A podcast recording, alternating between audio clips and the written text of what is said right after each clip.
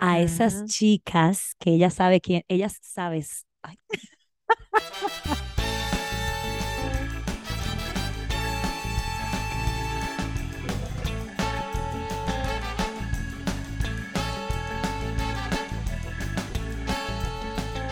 Esto es Un Ratito Entre Mamás, un podcast de tres amigas donde nos juntamos a relajarnos y conversar sobre los retos y aventuras que nos trae la maternidad.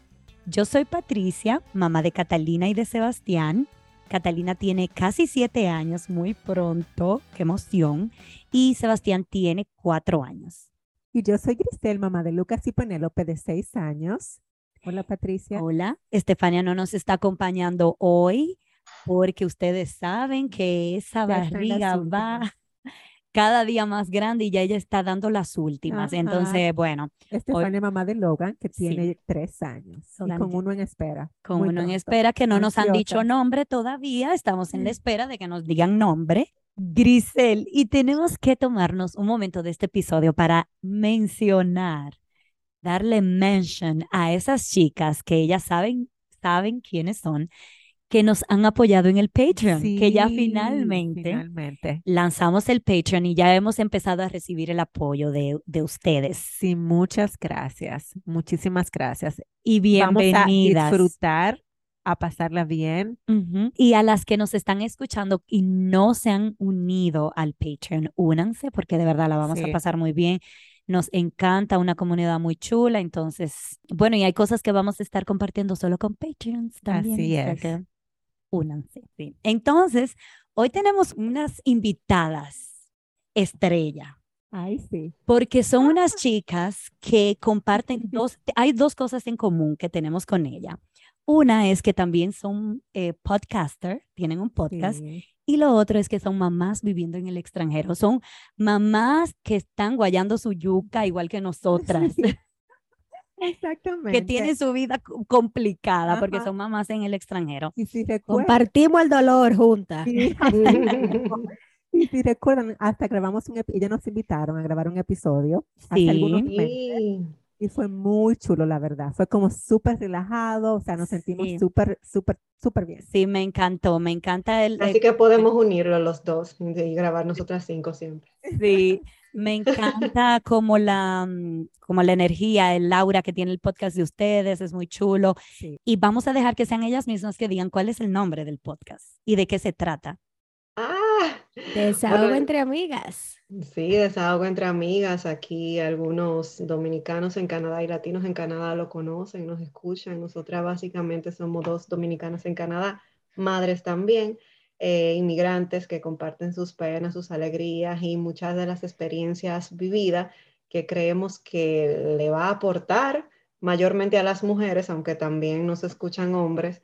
Y bueno, de eso se trata el podcast, de mucha consulta, variedad, migración, mamá, sufrimientos, alegría, momentos y todo eso. Hay mucha información acerca de la depresión y de muchos temas, muy variado. Sí, nuestro lema es eh, encontrar o descubrir lo jodidamente interesante de ser mujer, porque tú sabes que nosotras tenemos un millón de facetas y Sí. tenemos un millón de preguntas de todas las facetas y todo lo queremos hacer al 110%, pero necesitamos ayuda con todo porque somos seres humanos, pero somos seres maravillosos que siempre encontramos la manera de, de salir a flote, entonces nos apoyamos entre nosotras mismas y surgió precisamente de esas conversaciones que nosotros teníamos como madre, como inmigrante. Nosotros decíamos, Dios mío, ¿cómo es que yo voy a resolver esto?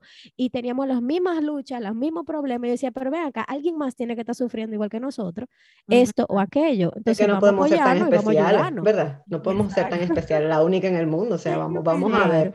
Y nos han llegado muchos testimonios a través del podcast, o sea Sí, que muy chulo. tomamos un- ¿Verdad que una buena siente? iniciativa y ustedes también. Y verdad que se siente súper chulo, como que ese es tu paga mayor, como cuando te llegan estos mensajes. Sí, Sí, o sea, Sí, mira, full. son dos cosas. El hecho de tu poder llegar y tocar como casitas, vamos a decir, porque uno Sí, llega a la sí. casa de esa persona y reconfortarte tú también, porque como el podcast lo dice, es un desahogo literal de todo lo que vamos acumulando en el día, en el trabajo, con los hijos, con los esposos, con la sociedad, eh, como trabajadora, o sea, es too much. Es demasiado. Entonces, como que vamos a aflojar, vamos a soltar, vamos a sentirnos identificadas con otras chicas. Ustedes me ayudan, yo le ayudo, porque no solamente nosotras hablamos, nosotras recibimos, como recibimos mucha retroalimentación. El otro día alguien me comenta, mira, di tal cosa por ahí o haz tal cosa. Y yo, mm, pero es verdad, tienes razón. Entonces, como que es mutuo.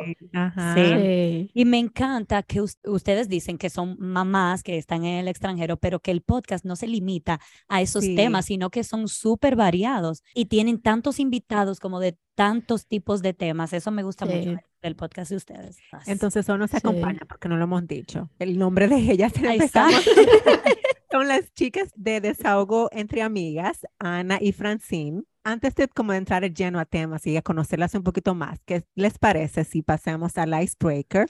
y según me dijeron, ustedes trajeron su, vamos a llamar su desahogo de la sí, Exacto. Sí. Ellas tienen, ellas en su propio podcast, como que esa parte donde nosotras hacemos icebreaker, o no, es al final que ustedes lo hacen. Nosotros al final tenemos el desahogo de la semana, sí ellas hacen el desahogo de la semana. Y yo recuerdo que cuando ellas nos invitaron a nosotras a su podcast, ellas dijeron, ok, entonces con ustedes vamos a hacer un icebreaker. Entonces yo dije, ah, bueno, entonces con ellas tenemos que hacer un desahogo. Por supuesto. Entonces, ¿quieres empezar, Ana? Mira, yo siempre tengo desahogo. Eh, siempre. No, no, siempre. Mira, el otro día tuvimos por aquí un economista que nos ayudaba a conocer esas cositas técnicas de cómo ahorrar para tu futuro aquí en Canadá. Y él tiene cuatro hijos. Entonces él decía, ¿y de qué me desahogo? Y yo le dije, el que tiene muchachos siempre tiene desahogo. Claro que sí. Y dice él, pero realmente, entonces es imposible tú tener muchachos y no tener desahogo, porque son demasiados. Pero mira, yo respeto muchísimo y a veces me cuesta desahogarme de estas cosas porque a mí no me gusta como criticar la labor de nadie y, mucho menos, pero he visto en Instagram últimamente, tú sabes que en Instagram cuando tú abres un videito, luego te salen todos los videitos de eso mismo que tú abriste. Muchas madres preparando merienda bonita para sus hijos. Ay, no, eso me triggeré. Jolón, jolón. Dame un segundo. O sea, si es una actividad que tú lo haces para, para ser Instagramer, porque te deja dinero, o sea, felicidades, te aplaudo, cualquier cosa que te deje. Si lo haces por amor, qué bueno, porque te haga feliz. Pero vamos a ser realistas. O sea, ¿tú te crees que yo todos los días me voy a poner a prepararle la lonchera a mi hijo y de un sándwich. Con esa frutica, hacerle figuritas. Con formita. Oye, yo vi uno ahorita de un sándwich de un tren. No, muchas gracias. O sea, y armaron de un sándwich, armaron un tren, o sea, le pusieron un cortador por arriba con forma de no sé qué, le pusieron un arco iris, le pusieron no sé qué. Otro día veo una casita, otro día. Y yo, Dios mío, Nunca ¿qué tan realista es esto? Para unos niños que probablemente van a compartir el, desayuno o la merienda con los amiguitos que tengan en se la comen. Porque por más estrellita que usted le haga a ese zucchini o a ese pepino, no se lo va a comer. Entonces, como que, wow, de verdad, o sea, no, y las expectativas como que ponen, ponen las expectativas como tan altas y súper irreales, tú sabes, como para otras mamás que quizás estamos pasando trabajo y para por lo menos mandarlo con algo al Mandarlo con mi amor. un un, un palito de queso, dos o tres galletas de soda y va en coche. Y una manzana para que diga que te mandé algo saludable. Eso sí yo le, le, hago a mi hija, le corto la manzana, pero día a día, no es que no. Me encanta, pero no oye, que haya una madre realmente como que haga eso todos los días, lo que todos los días. ponerle notita, de que ah, tengo un buen día, cositas así, eso me parece cool. claro, tampoco y, y, que no hay que complicarse. O sea, para el que le gusta, eso está genial. Y el que tenga el tiempo y el deseo de hacer ese tipo de cosas, la envidio y la admiro. Pero no, que no dé la clase. Por este cuerpo no va a pasar. Sí. Eh, sí, sí. Cuéntanos eh, tu desahogo, mi, mi, desahogo, ay Dios mío, es que yo no sé si eso va, eh, si este desahogo va a ofender a nadie, eh, no es, dale, pero ya incluso en un grupo de, de, mamás por WhatsApp estuvimos discutiendo el tema de que tú sabes que en nuestros países eh, las madres dominicanas por lo menos tienen la facilidad de tener nanas, de tener personas que le limpien la casa, que le cocinen, que hagan ese tipo de cosas y por ende se hacen altamente dependientes de ese tipo de servicios. el día que falta uno, se acabó el mundo. Entonces, en unas, yo digo, bueno, yo no sé qué comentar yo no sé si decirle, te tengo envidia, te compadezco, ay, qué mal por ti, o tú si eres blandita. Y también, por otro lado, me da un poco de curiosidad o no, me hace eh, cuestionarme filosóficamente si tú estás teniendo, sobre todo en el tema de las nanas, si tú estás teniendo una ayuda en los momentos en los que tú tienes otras responsabilidades o tú estás delegando tu maternidad en esa ayuda. Porque una cosa es tener la nana mientras tú estás trabajando, mientras tú estás haciendo cosas que tienes que hacer, que no puedes delegar.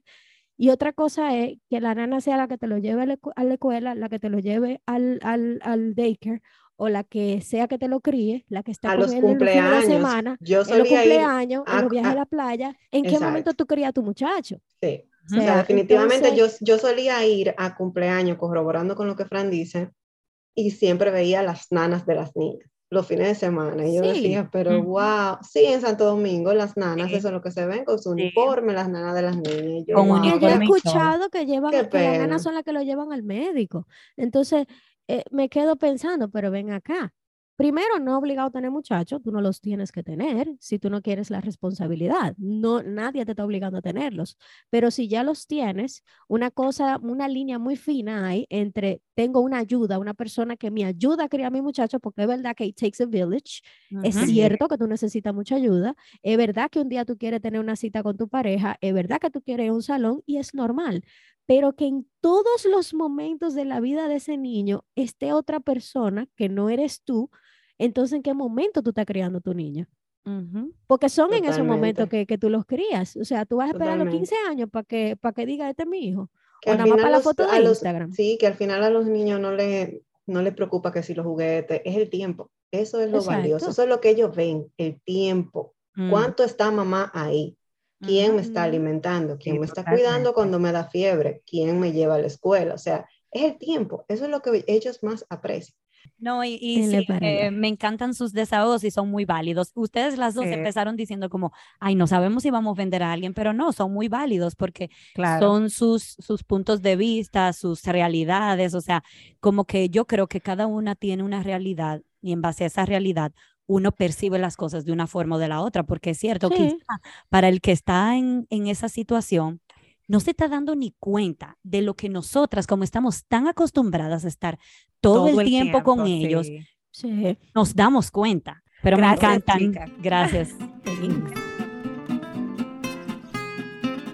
Entonces, quizás para conocerla un poquito más a ustedes, vamos a quizás a decir un poquito más de quién es Ana y quién es Francine. Ana es mamá de Laia, Sí, 14 Y- años. y Laia de 14 y Victoria de 3 años. Ok, ama de casa, pero también trabaja full time, graduada de psicología organizacional, podcaster y dominicana en Canadá. Mm. Y Francine Abreu, comunicadora social, emigró del mundo del marketing digital a su pasión por el fitness junto a su nuevo país, Canadá.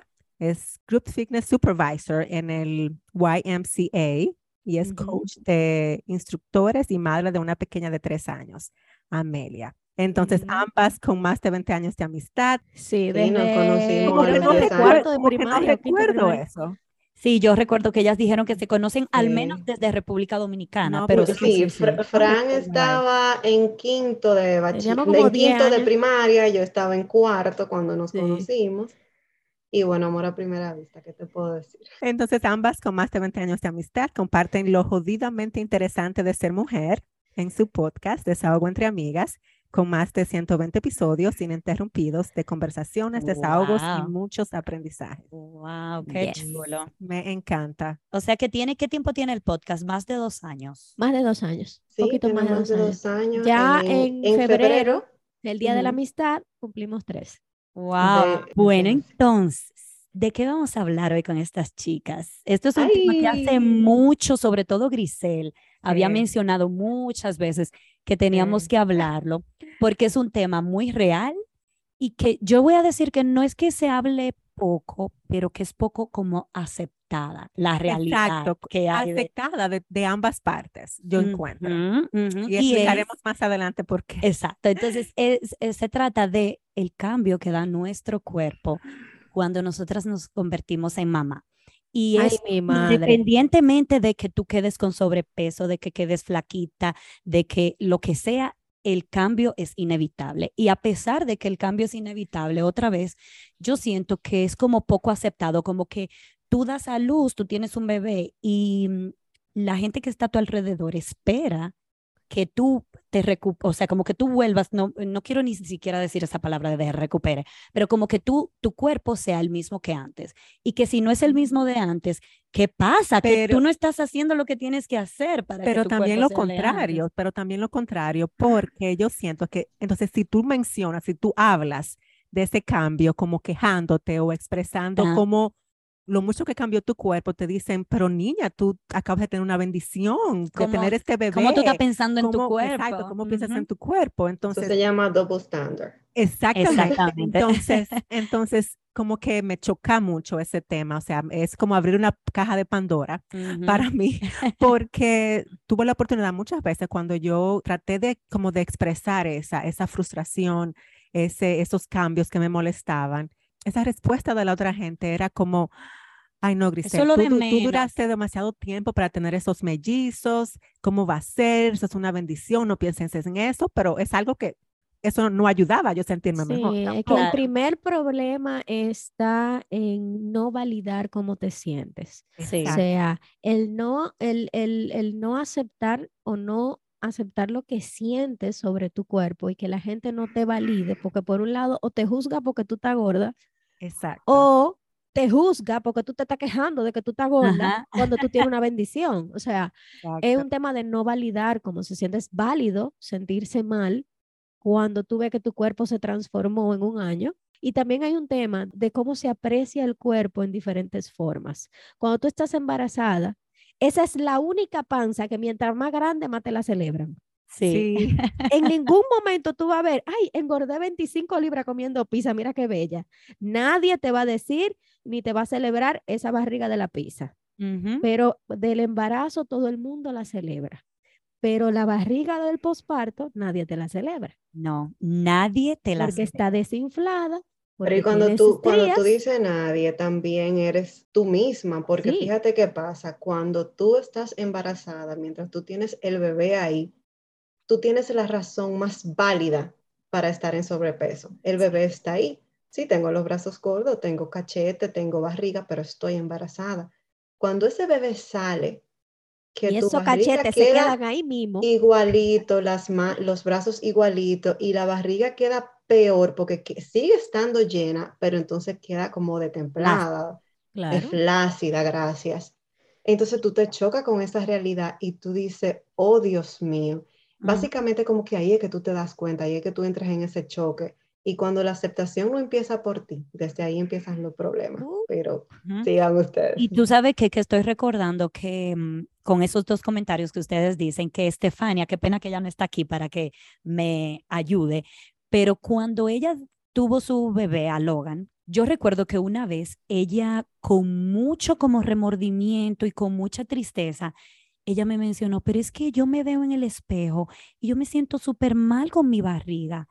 Pero ella le daba como vergüenza que ella me estaba diciendo eso a mí. O sea, como que ella sentía que ella no debería de estarse quejando de que tenía una barriga diferente. Entonces yo le dije, pero Estefania, eso es lo más normal que tú te sientas así, que te sientas incómoda, que no te sientas bien porque oh, tú por tantos años tuviste un cuerpo de una manera y ahora resulta que tu cuerpo cambió totalmente. Entonces es muy normal que tú te sientas, que no te sientas cómoda con tu nuevo cuerpo. Sí, Y- porque no eres tú. bien. Tú lo que dices, no soy yo. O sea, tengo años viéndome así que es esto, no soy yo. O sea, Mm, no lo claro. acepto. eh, nos pareció como perfecto que ellas vinieron para este Oh, episodio, sí, pa- sí. para este tema, porque primero Ana pasó por un proceso de, De pérdida de peso. pérdida de peso como de muchas libras y queremos escuchar de esa, mm, de esa transición. Y Fran, como dijo Griselda al principio, es coach, fitness, es como una chica fitness. Entonces yo creo que de ellas podemos aprender muchas cosas en este tema. Entonces, yo quiero como que cada una cuente cómo fue su experiencia cuando ustedes tuvieron un, eh, sus bebés, su primer bebé. Y yo quiero que empecemos con eso, porque, bueno, ya empezamos hace rato, pero que continuemos con eso, porque yo creo que eso es una forma como de normalizar, de que, mira, Sí. todas nos sentimos así. a mí me pasa, voy a empezar yo para que, porque a mí me pasa que yo siempre he sido muy delgada. Entonces, es como que si también encima la gente estuviera esperando que yo no sienta que yo tuve un cambio, porque yo me puse delgada otra vez. Entonces, ¿cómo va a ser que tú te estés quejando? Si tú miras flaquísima, quedó, quedó igualita. ¿Cómo va a ser que tú te estés quejando? Pero como que tú no tienes sentimiento y como que tú no te ves diario al espejo. Exactamente. Otra vez, el cambio, independientemente de que tú subas de peso o no subas de peso, de que bajes de peso, tu cuerpo cambia y tu mente cambia también. Y por lo tanto, como tú te sientes emocionalmente, afecta como tú te ves en el espejo. Entonces, a mí me pasó que sí, es verdad, yo bajé de peso otra vez, pero mi cuerpo no era el mismo. Yo estaba acostumbrada a verme una barriga extremadamente plana todo el tiempo y de repente yo tenía una pancita y la gente no entendía que sí, que yo tenía mi pancita y que no me sentía cómoda. Y, emocionalmente también fue muy difícil para mí esos primeros meses de mis bebés y eso afectaba, por supuesto, en la forma en cómo yo me veía y me sentía. Claro. Sí. sí, y bueno, en mi caso, yo creo que ya también he hablado un poquito de eso y al principio cuando empezamos a entrar en lleno en el tema, también explicaba que para mí fue sumamente difícil. Igual, porque yo siempre he sido como muy, muy de ir al gimnasio, muy activa, muy saludable desde antes de yo eh, quedar embarazada, pero no me imaginé que al yo tener dos niños, dos bebés, el cambio iba a ser más drástico. Fue un embarazo gemelar, mi hija. Si el, si el cuerpo cambia con uno solo.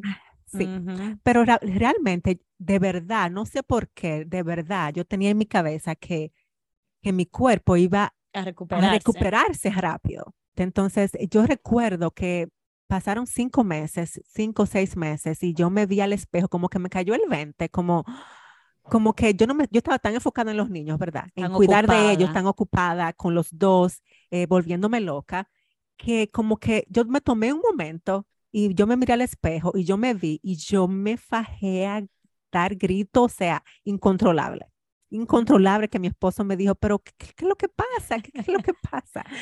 Y yo lo único que le dije es que no soporto mi cuerpo, no soporto cómo me veo, e, es, horrible. Yo pensaba que iba a recuperar mi cuerpo tan rápido. Yo me mantuve haciendo ejercicios cuando, eh, mientras estaba embarazada. Yo pensé que iba a ser más fácil pero no, o sea, él no entendía, porque como hombre, él como que, ok, pero yo te veo bien, tú sabes, sí. todo está bien. Sí, e, es, un tema más de nosotras, nosotras no comprendemos más, porque igual mi esposo, yo aún con 200 libras, él como que, ah, sí, tú estás llenita, pero como que, mm, estás bella, y qué bueno que tenemos este tipo de, de, esposos, ¿verdad? Pero a la misma vez es como más fácil hablarlo con una amiga o con una persona que te comprenda, que ha estado en el mismo lugar que tú.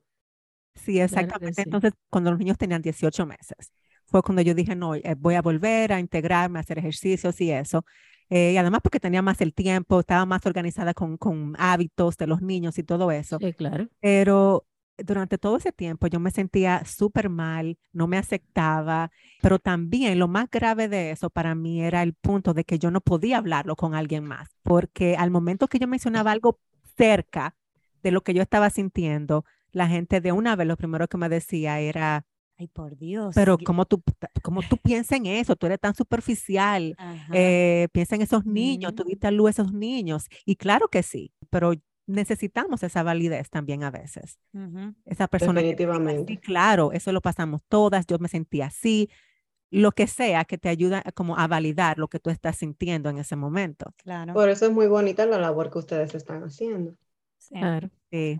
Y es como un duelo. Tú pasas por un duelo porque hubo algo que tú, un proceso por el que tú tuviste que pasar que cambió tu cuerpo de alguna forma. Entonces, es también un duelo, aunque la gente no lo que Ese es el primer duelo que hacen las madres cuando dan, sobre todo las primerizas cuando se da a luz. O sea, el primer choque es, ay, mi madre, hay otro ser humano que depende de mí. Y el segundo es cuando tú te ves en el espejo que te dice, ay, mi madre, mi cuerpo está muy diferente. Entonces, y, y, esas son las dos cosas que te dicen que tú más nunca vas a ser la tú de antes. Entonces, tú tienes que llorar a esa persona que, fuiste antes de ser mamá. Y antes de, de, tener ese muchacho, porque tu cuerpo es diferente y ya tu vida es diferente. Entonces, esas son las primeras señales de, de, duelo, de que tú tienes que llorar esa, ese cuerpo que tuviste antes, porque muy probablemente que nunca va a ser igual. Sí. Entonces cuéntenme ustedes cómo fue su experiencia, porque ahorita Ana también mencionó, yo me veía con 200 libras y mi esposo me decía lo otro. O sea, ¿cómo, ¿cómo fue para ustedes ese proceso? Dale, Frank. Ay, mi hija, ¿cuánto tiempo tienen? Eh, no, bueno, eh, yo... Resumen, eh, resumen. Yo subí, subí menos que, que Anna porque yo empecé el embarazo en un peso normal porque yo siempre di, mis clases y mi cosa y traté de mantenerme activa, pero entré justo en el mismo proceso del embarazo con el proceso de migración.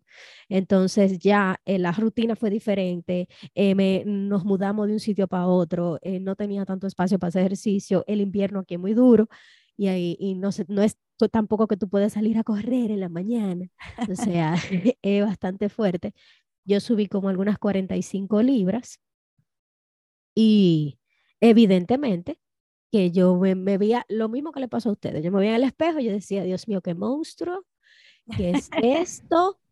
Eh, yo entendía. ¿Quién es esa? Tengo formación de, de, de, yo sé que el cuerpo pasó por esto y yo sé lo que tengo que hacer porque ya me eduqué en el tema. Eh, sé que tengo que comer sano, sé que tengo que entrenar ligero porque acabo de parir que incluso me forcé a hacer ejercicio a las cuatro semanas, que no se debe, y, y, casi me muero. O sea, fue una cosa horrible. Yo quería forzar mi cuerpo a que cambiara en el momento que a mí se me diera la gana. Pero, ¿qué pasa? Que cuando tú no duermes, tú esa recuperación, no, por más bien que tú comas, por más ejercicio que tú hagas, ah, si el cuerpo no tiene el tiempo de recuperación, no se va a recuperar. En el momento en que Amelia empezó a dormir más de tres horas, automáticamente mi cuerpo empezó a recuperarse, a volver a un estado normal de, mi peso normal y yo seguía la misma alimentación, el mismo ejercicio. Es un tema de recuperación. O sea, cuando uno tiene un bebé pequeño que no duerme, que necesita de ti 24/7, tú no tienes ese espacio muchas veces ni siquiera de ejercitarte, ni tiene la energía para hacerlo. Entonces, cuando, cuando a ti te dicen, tú tienes dos horas de sueño en el día y te dicen que coja una para hacer ejercicio, es imposible. Con suerte, con suerte dos horas de sueño. Exacto, entonces no, o sea, yo duré mucho tiempo para recuperarme, fueron como 45 libras extra, sí.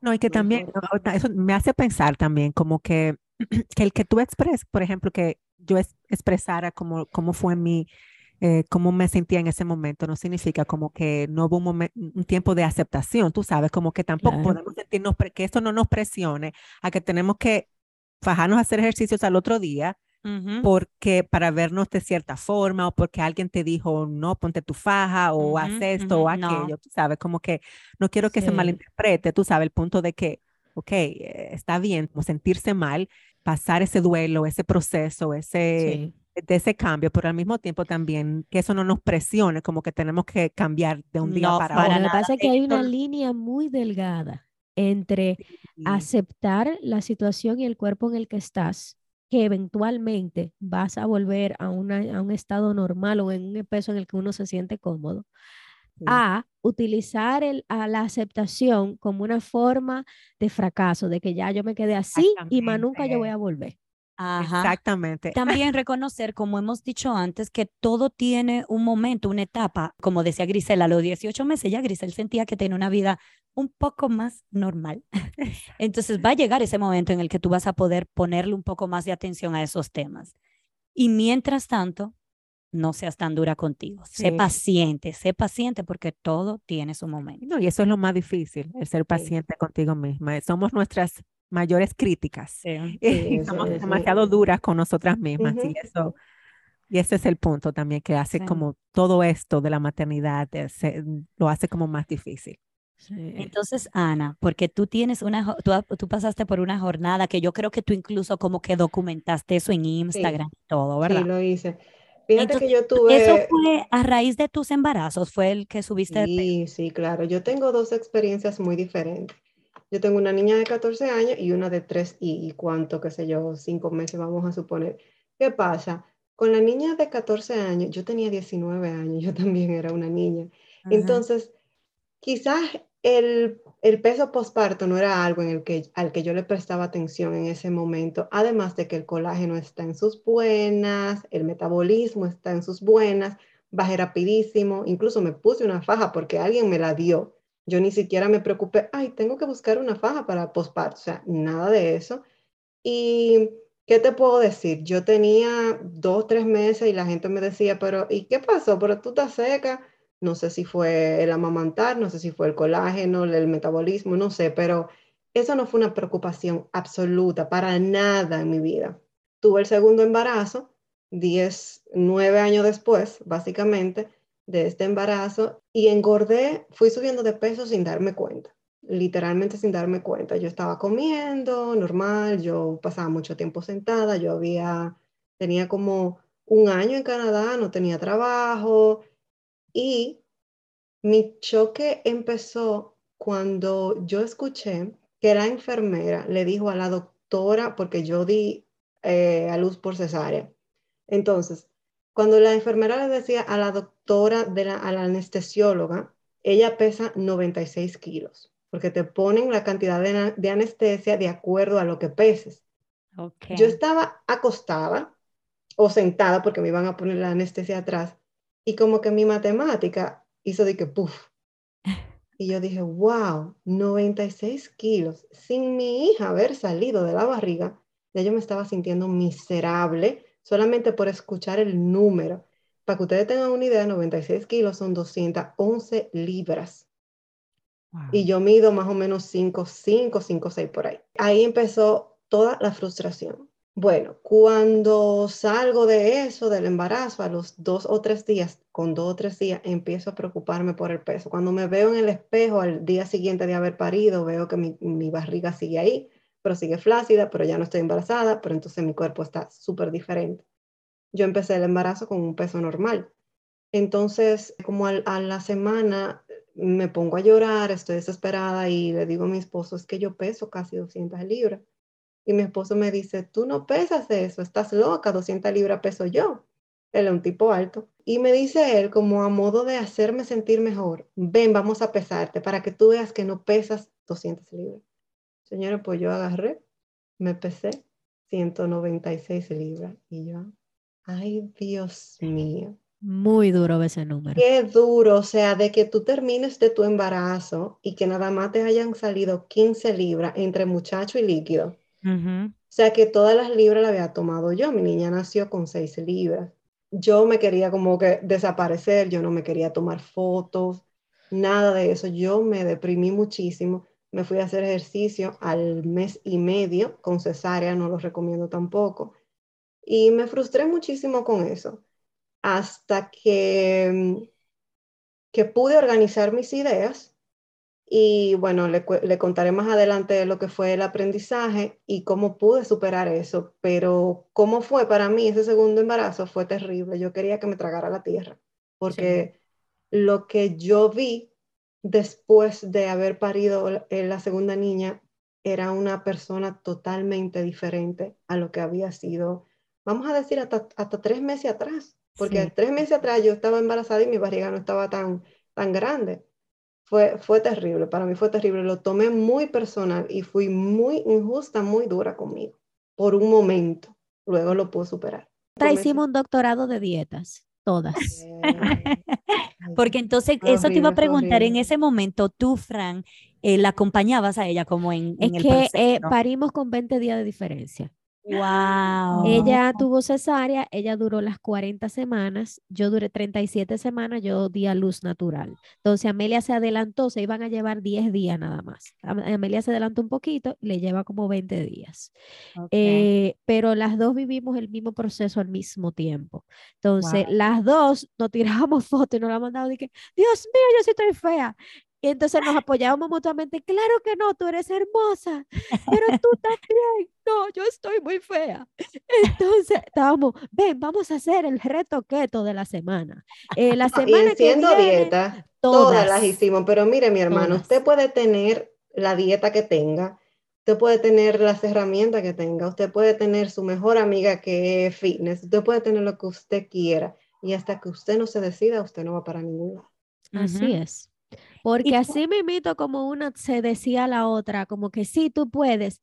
Ay, loca, quiero un chocolate miércoles, qué hambre.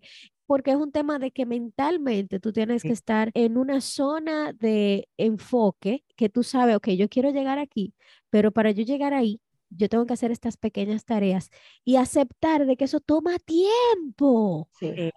Entonces, hasta que nosotras las dos no tuvimos centrada en que el proceso toma tiempo y que hay que disfrutar el proceso de, mira, yo voy a aprender a comer, vamos a aprender a comer, vamos a introducir este tipo de alimentos, vamos a, eh, nos encantan los postres, vamos a hacer postre light. ¿Cómo nosotros hacemos postre light? A cada rato estábamos pasándonos recetas. Entonces, es eso, es ir aprendiendo el proceso y disfrutar el proceso para tú poder llegar a ese objetivo que tú tienes sin estarlo sufriendo tanto, porque si tú estás todos los días pensando, el sábado es mi cheat meal, el sábado es mi cheat meal, tú no te disfrutas de lunes a viernes nada, hasta que no Mira, llegue ese día. Eso es así. Siguiendo, bueno, ya que Fran habla del aprendizaje y del proceso, fue uno de los primeros que yo, uno de los primeros videos que yo compartí en Instagram cuando yo hice una como instro- introspección y yo dije, pero espérate, que tú no puedes seguir así. ¿Qué pasa? Siempre escuchamos, y en mi caso he leído, que hay cosas y, si- y situaciones que tú puedes controlar y cosas y situaciones que no puedes controlar. Cuando la persona aprenda, entienda eso, el significado verdadero y lo ponga en práctica, va a sufrir menos. Y me pasó a mí. Yo dije, ven acá, yo me voy a pasar años quejándome de mi cuerpo, de mi peso, de mi cosa, o prefiero sacrificarme por un año y llevar mi cuerpo a, a la forma en, en la que yo lo quiero, ¿verdad? Entonces aprendí. Yo dije, ¿qué yo puedo controlar? Lo que como. ¿Qué yo puedo controlar? El agua que tomo. ¿Qué yo puedo controlar? El ejercicio, cuántas veces al día lo hago. Y cómo voy poquito a poquito cuidando mi cuerpo y diciéndole te, te quiero, te amo, eh, vuelve, te extraño, no sé qué. ¿Qué yo no puedo controlar? Perder 50 libras en un día. Eso es imposible. Claro. Y ahí yo dije, mira, relájate y coopera, vamos a enfocarnos, vamos a dejar de preocuparnos y a ocuparnos más y vamos a disfrutar literalmente el proceso. Y ahí yo aprendí, y Fran es testigo, a ejercitarme. Yo odiaba ejercitarme. O sea, eso no era algo que iba a estar en mis venas. Y hoy, dos años y pico después, tres, casi tres años, yo puedo decir que yo no puedo vivir sin ejercicio. O sea, Ajá. mínimo tres veces a la semana, porque todavía creé un hábito que todavía lo hago. Y es eso, señores. Y mujeres que están, que quieren, qué sé yo, rebajarse algunas libritas. Enfóquense que ustedes son bellas, poderosas y lo pueden hacer. Si te molestan tus libras de más, enfócate en hacer y no de preocuparte. Enfócate en lo que puedes controlar y en lo que no puedes controlar. Y te aseguro que una vez tú entiendas esa, porque dice, ¿cuál es la, cuál es la receta mágica para bajar? Mira, yo creo que ahí está. Si tú lo logras comprender y aceptar, te va a ir súper bien. Así Me es. encanta, Ana, como tú Sí. mencionas eso. Con esa aceptación que dice Agna, que tú dices, ven acá, el día tiene 24 horas, yo no puedo hacer, fabricar más horas, el día tiene 24. Si tú tienes un trabajo, yo trabajo en este horario de trabajo, eso tampoco lo puedo controlar. ¿Qué tiempo yo tengo que sí puedo controlar? Ah, que es a las 5 de la mañana y no me gusta levantarme temprano. Qué pena. Pero entonces tú tienes que tomar la decisión, Claro. Porque eh, eh, la definición de locura es hacer lo mismo y esperar resultados diferentes. Entonces, si lo que tú estás haciendo ahora mismo no te está funcionando y el único tiempo que tú tienes libre es a las 5 de la mañana, adivina qué. Esa es la hora que tú vas a es tener que hacer para hacer esa actividad que tú Es necesitas. un sacrificio, sí, es un sacrificio, pero el- repito, tú prefieres durar años de tu vida lamentándote por lo que tú no tienes y quejándote por lo que no tienes y por lo que pasó y no sé qué, o un año y ya saliste de eso. Ujú. Sí, O sea, así. si tú te pones a pensar, además, recién parida también, como que tenemos tantas cosas para pensar ahí mismo en rebajar. O sea, muchachos llorando, tantos pañales que hay que cambiar, tú que no te puedes ni lavar la cabeza. No, de verdad, mira, quiéranse, tomen su foto con su niño, disfruten ese momento. Si Sí. quieren, cuando salgan del embarazo, le llevan algún postrecito y se lo quieren comer, cómaselo, que después usted va a salir de eso. Por lo menos los tres primeros meses, todavía están ustedes dos nuevecitos, tú como mamá, él recién nacido, o sea, calm down.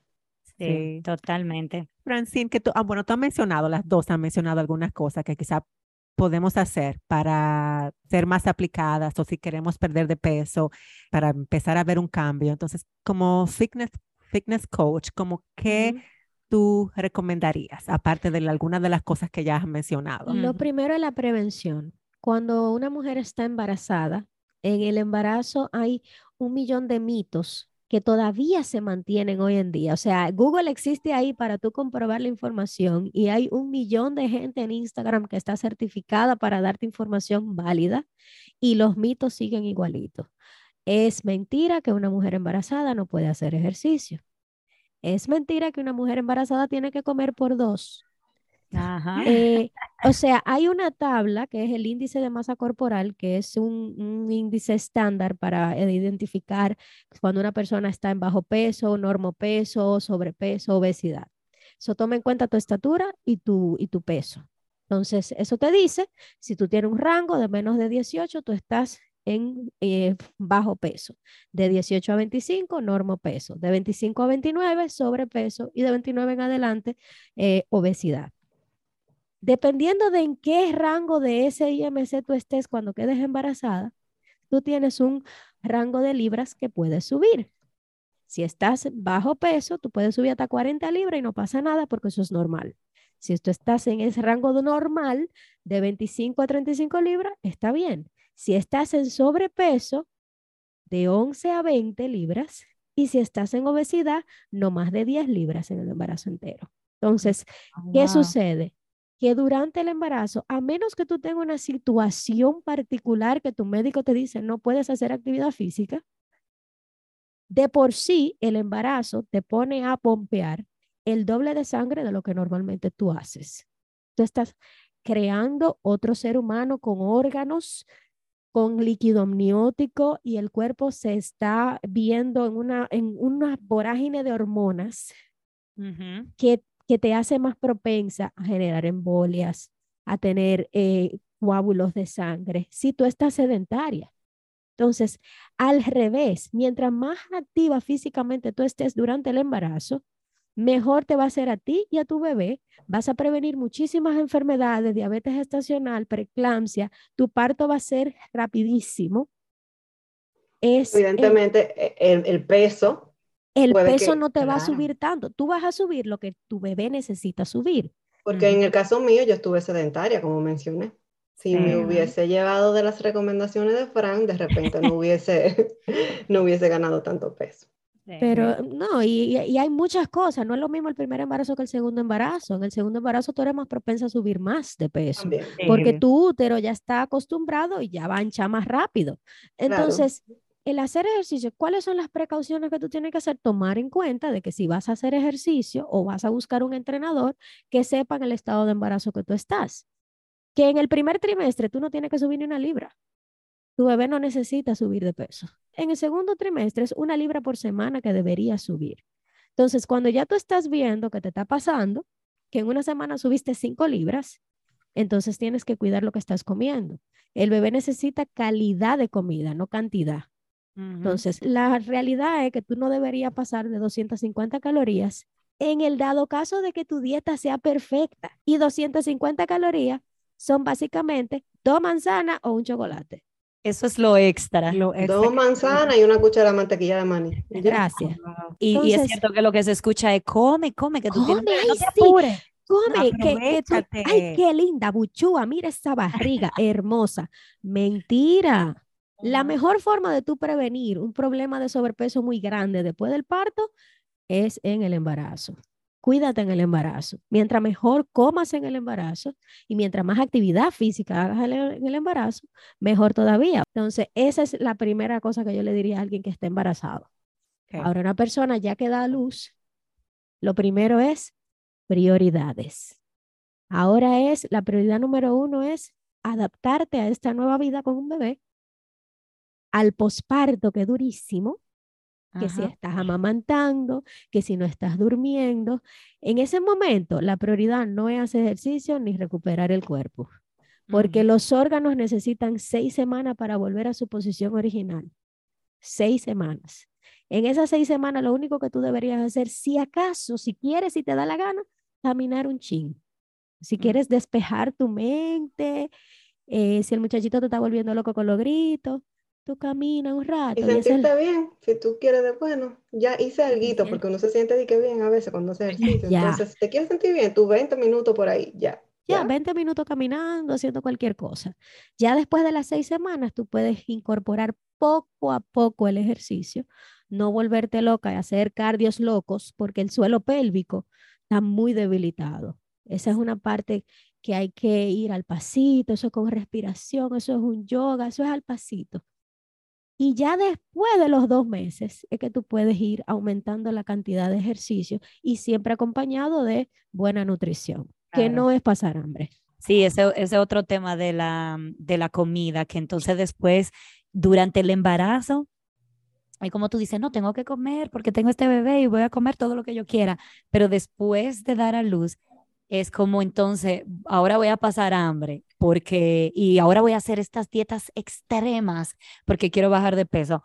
Tú no tienes ni siquiera que dejar de comer cosas, es simplemente controlar la cantidad de comida que tú te comes.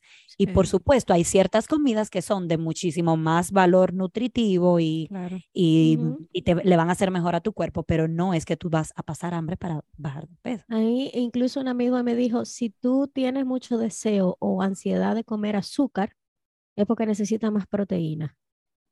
ok, ah, mira qué interesante. El día que te quieras meter ese, ese pedazo de chocolate, ese postre, hierve dos o tres huevos o mete un shake de, proteína y se te va a bajar un poquito la ansiedad. En serio, mira qué interesante, wow. Y mira, eh, eh, ahorita tú mencionabas eso, ese, dato. Que por eso es que hay que hablar con la gente que saben, porque a veces uno se pone a inventar también. Mira, por ejemplo, ahorita tú mencionaste una gente que no duerme no baja de peso. No. Eso parecía eh, como tan básico, pero hasta que tú no lo dijiste, yo nunca lo pensé. Y no crea músculo y debilita los músculos, entonces. Wow. O sea que hay que dormir. Entonces, eso, eso me hace reflexionar de que también en todos los procesos que uno está viviendo, uno tiene que acompañarse de gente que sepa de ciertos temas, no ponerte a inventar a lo loco, sino buscar gente que te acompañen y que te guíen y te digan, mira, intenta esto, intenta lo otro. Definitivamente.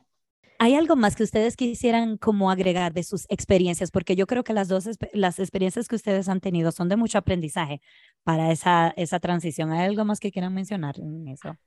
Sí, mira, yo quería mencionar porque hay veces que aunque uno sabe, porque uno sabe que nuestro cuerpo va a cambiar, que nuestro cuerpo va a ser diferente, por más que te lo digan, por más que tú lo estudies, en el caso de Frank, que, es fitness, tú te sientes miserable o depresiva después del postparto.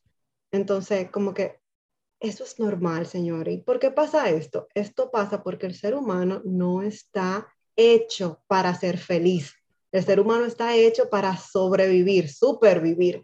Entonces, en una sociedad que es tan banal, en una sociedad donde la mujer bonita es aquella delgada que es que está tonificada, que tiene buena ropa, al tú no verte así, tú dices, no encajo, oh Dios mío, me voy a desvanecer, no estoy sobreviviendo, no, no estoy en la sociedad, no, no cumplo con los cánones. Y tu cerebro, porque nosotros estamos preparados para supervivir, memoriza las cosas negativas. por eso tú te vas a lo negativo y tú siempre estás siendo dura contigo. Y tú no te enfocas en lo positivo. ¿Qué es lo positivo? Soy madre, creé una vida. Oh Dios, yo misma hice un corazón, hice piernas. ¿Sabes? O sea, yo fabricaste y lo alimentaste. Óyeme, está aquí, qué bello, me sonríe, está saludable, respira, estoy viviendo esto, quizá con mis otros hijos, con mi esposo, con sus abuelos. Entonces no nos enfocamos en esa parte, pero quiero decirte que es normal que te sientas así, es normal nadie, que nadie te quite tampoco esa tristeza porque tienes que pasar tu duelo. Para tú superar eso, tienes que sufrirlo y tienes que llorarlo. Una vez que pase eso, no te quedes ahí, ¿sabes? No te quedes ahí. Busca ayuda, habla con tus amigas, rodéate de personas que sepan, como dice Patricia, y haz tu diligencia. Pero al principio, ay, enfócate en tu criatura y en tu sanidad mental. sobre todo en esa sanidad. Mira, yo he escuchado mucho eso. Bueno, en uno de los episodios de ustedes, que es la chica, el episodio que salió recientemente, que es la chica que había perdido bebés y, que, y que, está embarazada ahora y que dice, me siento egoísta porque estoy enfocándome en mí y no en mi barriga. Y yo digo, eso es lo que tú tienes que hacer. Exactamente eso. O sea, lo primero que tú tienes que es validar cómo tú te sientes, de decir que está bien que te sientas mal, como dice Ana, está bien sentirse mal, está bien pasar por ese duelo, sobre todo las primerizas, yo las tengo colgadas de mi alma. Eh, es normal que tú digas, wow, qué bendición tengo aquí, pero wow, qué mal me siento por este lado. Eso es normal. Entonces, es eso. Y pensar, ¿qué me diría mi mejor amiga? Eso que yo me estoy diciendo ahora mismo es amable. Sí.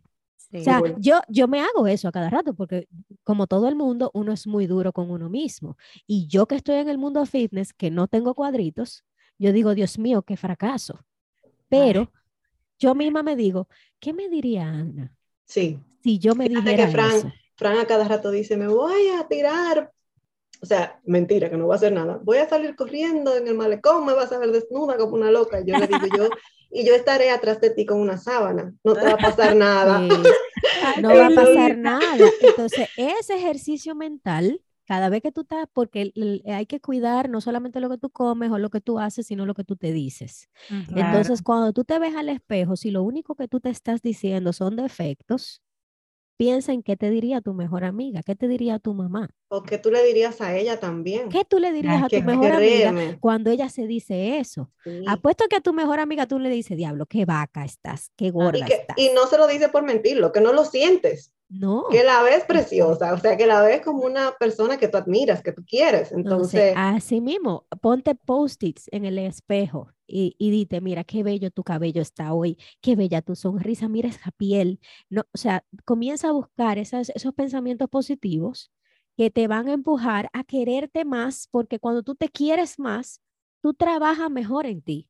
Claro. Tú automáticamente te vas a ir a esas acciones que te hacen bien. Cuando tú te dices cosas feas y cuando tú te sientes mal, tú entonces vienes con, esa, con esos hábitos de autodestrucción, de comer de más.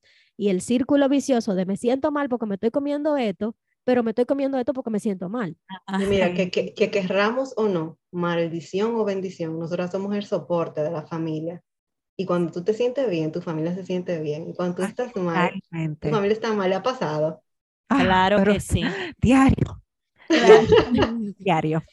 Y mira una cosa que eh, eh, estoy escuchándote, Fran, y pensando que todo eso que tú dices, si hay alguna que nos esté escuchando y siente que esas cosas les cuesta mucho, entonces quizá también es el momento de buscar, como dije ahorita, ayuda de alguien que te acompañe como, señores, la terapia, los psicólogos están para eso. eso si tú estás sintiendo que te cuesta aceptarte, que te cuesta decirte esas palabras bonitas, te cuesta encontrar lo bonito que hay en ti, que por supuesto hay en ti como en todo el mundo.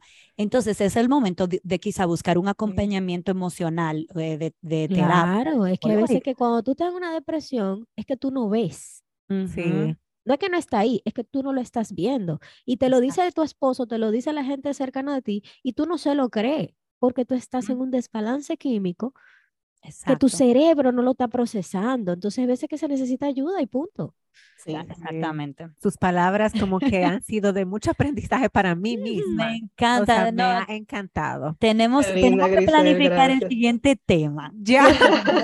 ya. ya. yo les dije, como que me encanta la energía que ustedes tienen. Sí. Y, lo, y yo creo que lo que hace más lindo también es que como ustedes son amigas, y se quieren tanto, eso hace que... Del tingo al tango no conocemos. Que, también eso sea tan lindo. Eso que tú dijiste de que si ella se va corriendo, tú le caes atrás con una con sábana. una sábana, taparlo, nada le va a pasar. bueno, gracias chica y decirle a Estefania que la extrañamos mucho. Ay, sí. sí la, extrañamos. Siempre se siente ese vacío. Cuando ella no está. Sí, sí, claro que sí. Puesto. Mil gracias. ¿Dónde nuestras oyentes pueden encontrarla? En cualquier plataforma de podcast buscan Desahogo entre Amigas y nos van a encontrar y también en las redes sociales como Desahogo entre Amigas. Sí, síganla porque me encanta cómo se Ay, ve sí, su Instagram chulísimo. chulísimo. O sea, Y esos invitados también, ustedes consiguen unos Fran. invitados, pero De bueno, adelante. mira, uno de mis eh, episodios favoritos de- últimamente ha sido el tema bariátrica, que es con el doctor José Abreu, que es el papá de Francine, pero el tema está buenísimo porque ahí como que se rompen muchos mitos de que, ah, mira, tengo, tengo sobrepeso, pero estoy saludable de acuerdo a lo que dice mi, ok, mi, la- mi Claro. test, Sí. claro. Y qué sé yo, a mí me ha encantado ese episodio. También tenemos reciente otro episodio de salir, tener como una relación y salir, tener citas después de los 30, que a, que a muchas Sí, las personas les citas cuenta. virtuales, el usar los apps, Exacto. ese tipo de cosas. Como, como eh, otro de los últimos ha sido también cómo organizarte financieramente si estás aquí en Canadá y eres eh, inmigrante. Y bueno, Ah. vaya, pásense por allá, que hay muchos episodios que sí. chulísimos. no, de verdad, Sí. chulísimo. A todas las que nos están oyendo ahora mismo, vayan, Vayan a para a las allá. chicas. Bienvenidas sean. Gracias. Mil gracias. Gracias por Gracias a ustedes. ustedes, señores. Y a ustedes que nos escuchan, que están hasta, hasta aquí, hasta el final, con este episodio tan bueno. Las fieles. Sí, gracias. Gracias por estar aquí y hasta un próximo episodio. Bye bye. Bye bye. Bye. Bye.